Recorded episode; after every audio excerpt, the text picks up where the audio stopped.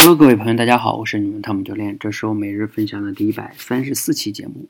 你看到标题呀，你会发现我们要做故事会。谈到故事会啊，很多人都记得以前有一本小册子一样的那个叫故事会啊，那里边呢，每一期里边会有各种各样的一些小故事，那里边的故事啊，精彩呢，可能也还挺精彩的，但是真假我们就不得而知了，包括里面有一些夸张的成分，是不是？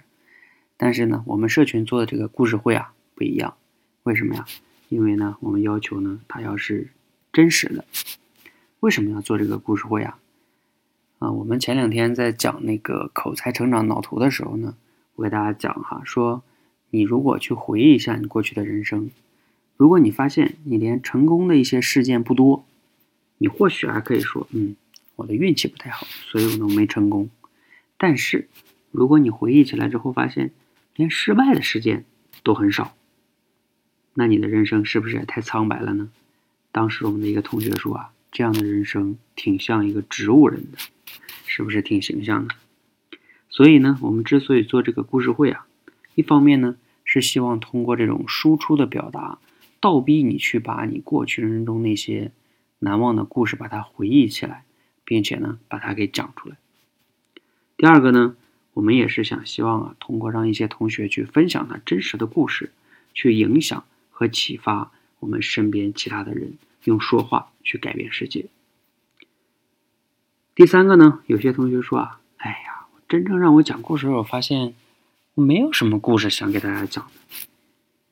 那这个时候，你就应该去做什么呢？不是去编故事哈，也不是去读故事，而是从今天开始去创造。属于你的故事，就去行动吧。这是我们做故事会的真正的目的。因为呢，我一直认为啊，一个人要想有好的口才，你必须要有不一样的经历，也就是不同的经历才造就了故事嘛。如果你的人生每天都是吃了睡睡了吃，你哪有故事啊？没有故事哪有口才？没有故事哪有体验？哪有情感？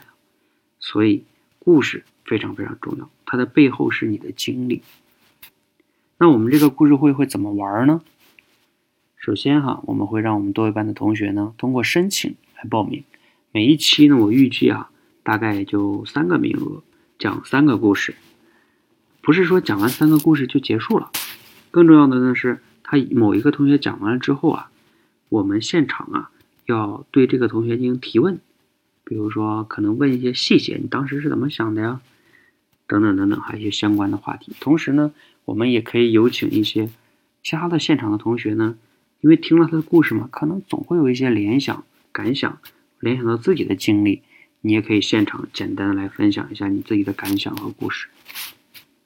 最后呢，活动结束的时候呢，我们现场的同学啊，可以允许三到五个人名额吧，大概用一分钟左右的时间去总结一下今天你参加故事会有哪些感想和收获。好，那如果呢，你想来围观我们的故事会啊，可以来明天晚上来我的喜马拉雅直播间，搜索汤姆教练。